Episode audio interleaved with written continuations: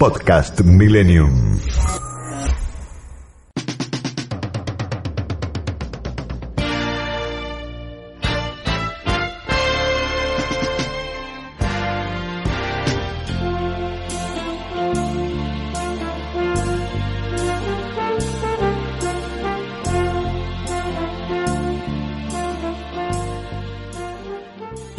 Teniendo las elecciones a la vuelta de la esquina prácticamente una semana y media, nada mejor que hablar con los hombres sabios. Y en este caso vamos a tener un interesante diálogo, estoy seguro, con Eduardo Fidanza, que ya saben es un gran amigo de la casa y del programa, intercambiando ideas sobre cuáles son las proyecciones electorales y la situación demoscópica eh, del del soberano, como diría Alberdi, con vistas a las elecciones del próximo domingo 14 de noviembre. Eduardo es sociólogo, analista político, en fin, tiene créditos por todos lados, digamos. Así que vamos al encuentro de él. Buenos días, Eduardo, ¿cómo estás? ¿Qué tal? Eh, eh, buenos días, Diego, muy bien. Leí un artículo tuyo eh, el domingo publicado en la revista Perfil y fue muy interesante su lectura porque no solo hablas del contexto de las próximas elecciones, sino que los sitias en el terreno del juego político. Y me gustaría, ya que tenemos esta oportunidad de conversar ahora, que me profundices un poquito lo del artículo, pero también cómo ves el panorama a una semana y media de las elecciones. Bueno, lo que yo digo en, en esa columna es que del lado del gobierno y de los observadores va a haber tres indicadores o tres episodios eh, para ver y, ponderar los resultados. Uno es el total nacional. Eh, no olvidemos que el gobierno perdió por nueve puntos a nivel nacional. Después el resultado de la provincia de Buenos Aires, que es la eh, principal provincia, el principal distrito electoral de la Argentina, y después la composición del Senado. Yo te diría que de los tres, lo que ha pasado hasta ahora, según los principales sondeos y los nuestros, es que en la provincia de Buenos Aires se han acortado las diferencias, digamos de cuatro puntos a dos puntos, con lo cual entramos en la famosa zona del error muestral, pero ahí parece que hubiera una recuperación. El total nacional eh, es indescontable, aunque puede eh, el gobierno eventualmente recuperar, y el tema yo creo que es más complejo es senadores, porque de las ocho provincias donde se eligen senadores, ganó solamente en dos, en Catamarca y en Tucumán, y si uno observa y ve las encuestas en las provincias eh, en las que perdió, volvería eh, claramente a perder, sobre todo en Corrientes, en Santa Fe y Mendoza, y está tratando de concentrar sus esfuerzos en La Pampa, porque también se eligen senadores en Chubut, pero en Chubut eh, hay mucho malestar con el gobierno por los temas de mapuches, etcétera. Así que eh, ese es el panorama. Lo que yo digo en la columna, que lo dicen muchos colegas, es que el 15 a la mañana vamos a amanecer con un gobierno que perdió y además que va a estar muy débil en el contexto de una crisis. Ahora, en mi columna yo trato de despejar eh, lo que puede ser la realidad de ese día de los mitos eh, que circulan por acá en muchos comentarios. ¿Qué mitos, Eduardo? Mira, eh, concretamente yo creo que se le está atribuyendo a Cristina Kirchner eh, más poder del que Cristina Kirchner va a disponer el lunes siguiente a las elecciones.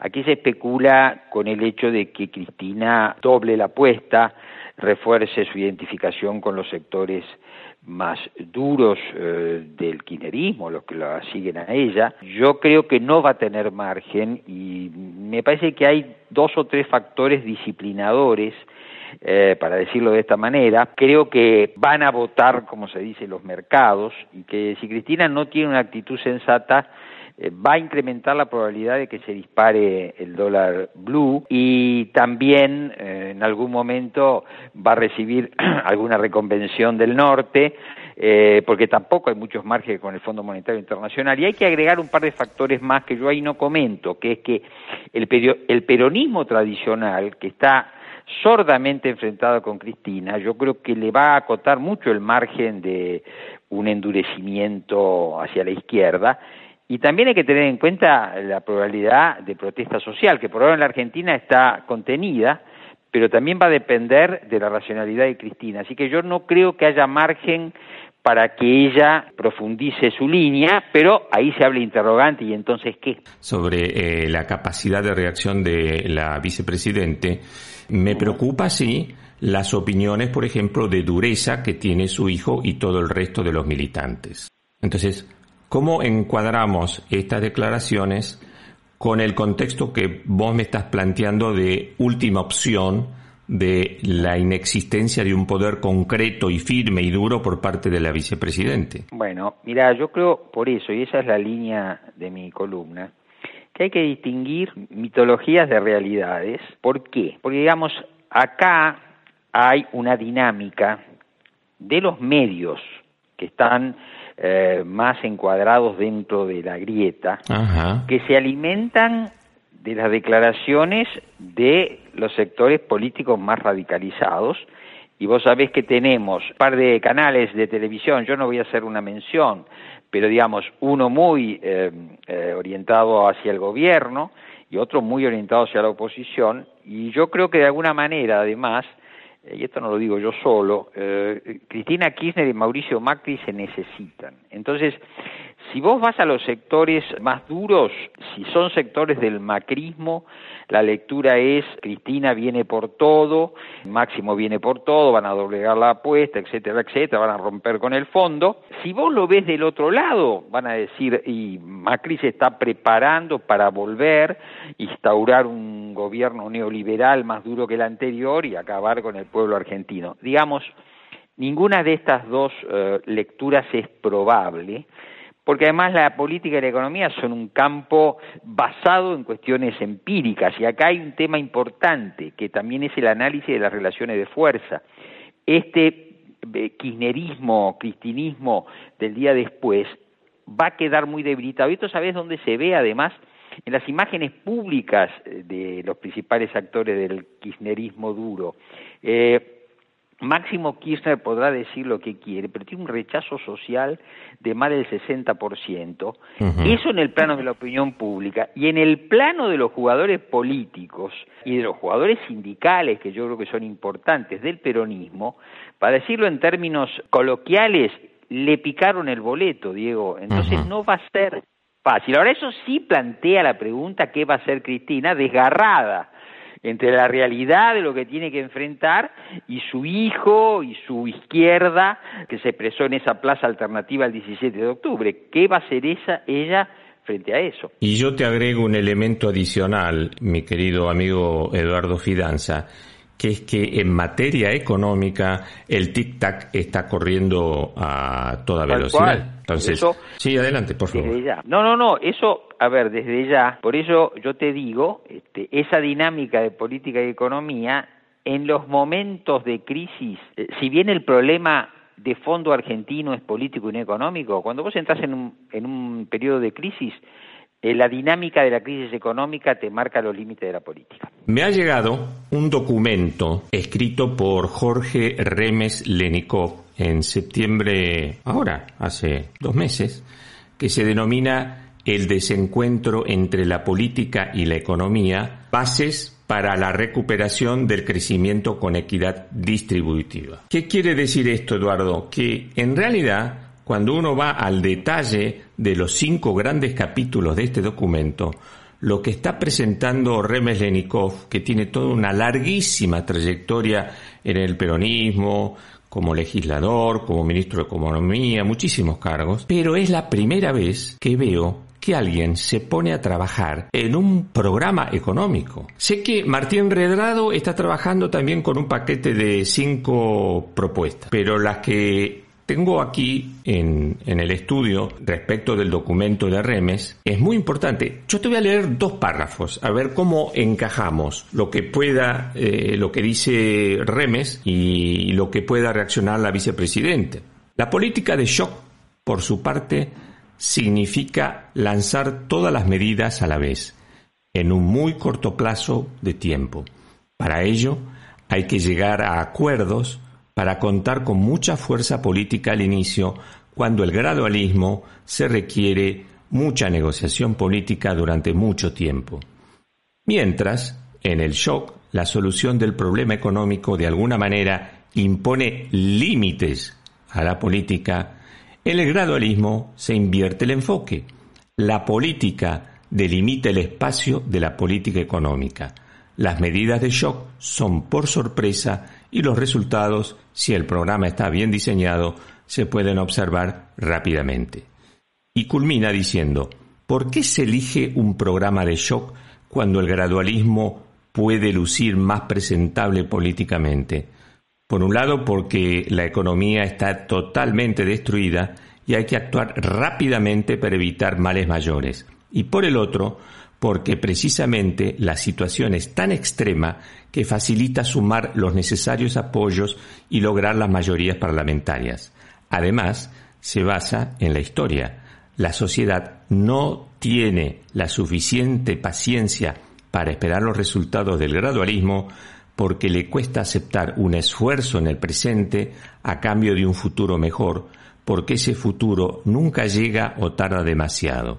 Las grandes crisis dan lugar a un cambio de paradigma porque permite aplicar medidas que hasta este momento eran políticamente imposibles para convertirlas en políticamente inevitables. Es el primer economista que escucho que habla de cambio de paradigma en este contexto post-pandémico. da para un largo análisis que los tiempos periodísticos no permiten, pero vamos a decir un par de pero cosas. Pero es que es muy importante este documento. Eh, muy interesante, eh, lo, lo, lo conozco. Ahora, Remes habla de un formato y una disposición, no, no solamente por el consenso eh, y el nivel de legitimidad que se requiere para un plan de estas características, sino también de cómo es la conformación o el entendimiento que debe presidir hasta técnicamente este tipo de acción. Él habla de un paradigma, de un cambio de paradigma, pero yo ahora te voy a hablar de un paradigma anterior, que concluye cuando Néstor Kirchner, disponiendo de mucha legitimidad social y política, despide a Roberto Labaña y se autonomina en, los hechos ministro de Economía. ¿Por qué?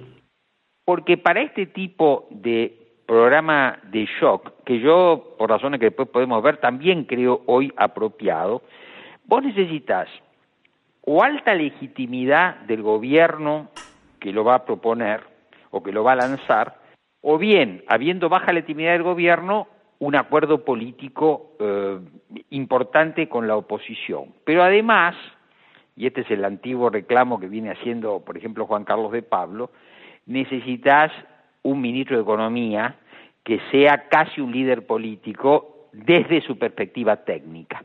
Si nosotros vemos este tipo de planes, vamos a encontrar el austral, el primer austral, cumple estos requisitos, es un programa de shock y logra resultados a corto plazo. Después, eh, por cierto, la convertibilidad. Pero digamos, son los dos antecedentes.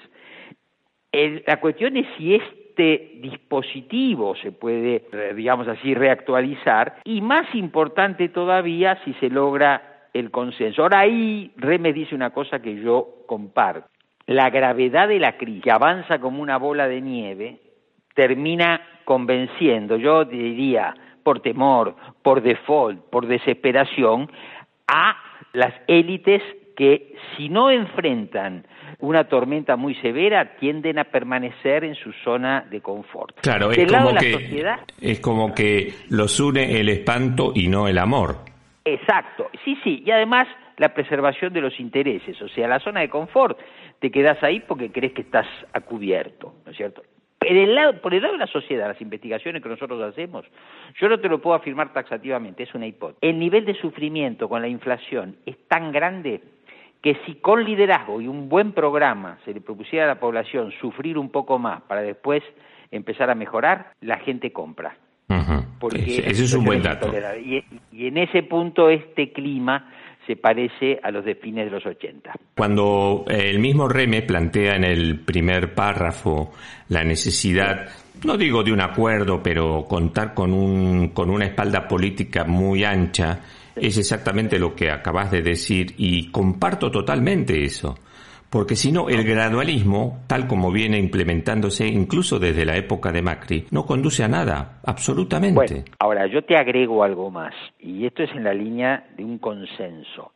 Yo creo que hay la posibilidad, pero esto es post Cristina Kirchner, y entonces hay que resolver el enigma Cristina Kirchner, que es que eh, los sectores, em, digamos, más lúcidos de PRO, que los representa Horacio Rodríguez Larreta y no Macri a mi, a mi modo de ver, el radicalismo y un peronismo que quiera una reconstrucción de la Argentina, salvaguardando equilibrios sociales, pero haciendo en la línea de lo que plantea el un programa, estos converjan, estos tres grupos, eh, buscando eh, un nuevo consenso. Ahora la pregunta ahí es cómo, es cómo es esa construcción política. Yo creo que en una primera etapa eh, lo que necesitas son acuerdos y después hay que pensar en la línea, por ejemplo, lo sugiero, de, de cómo fue la coalición chilena, sino hay que juntar una base de fuerzas muy importantes que se den una regla de sucesión para disminuir el nivel de la competencia política, porque si no tampoco se pueden sostener los programas. Vos sostenés un programa más o menos racional, el erario no electoral,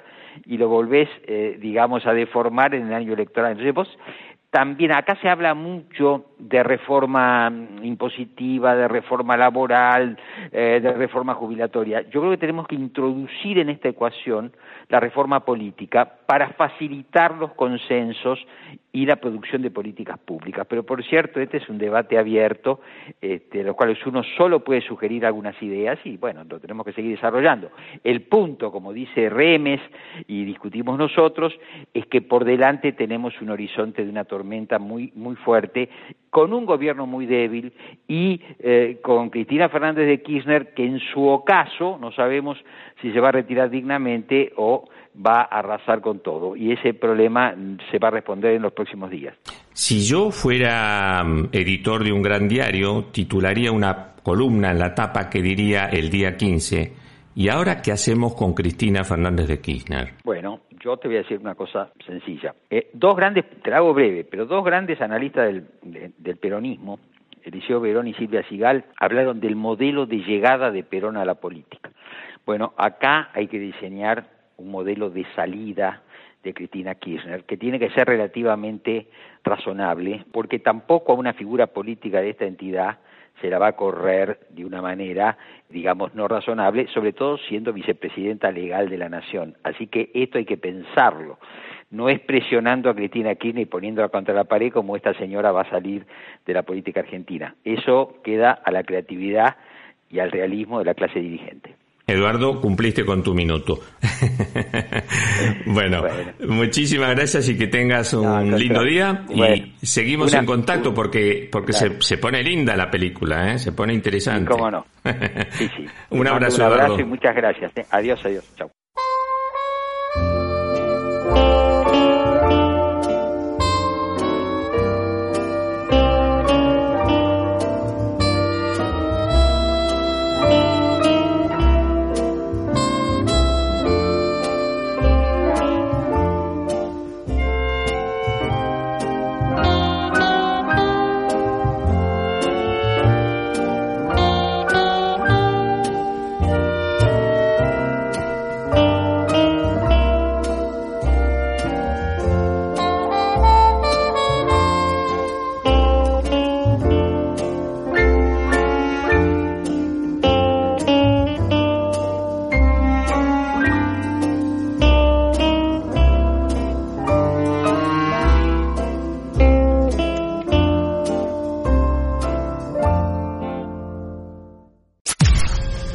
Podcast Millennium.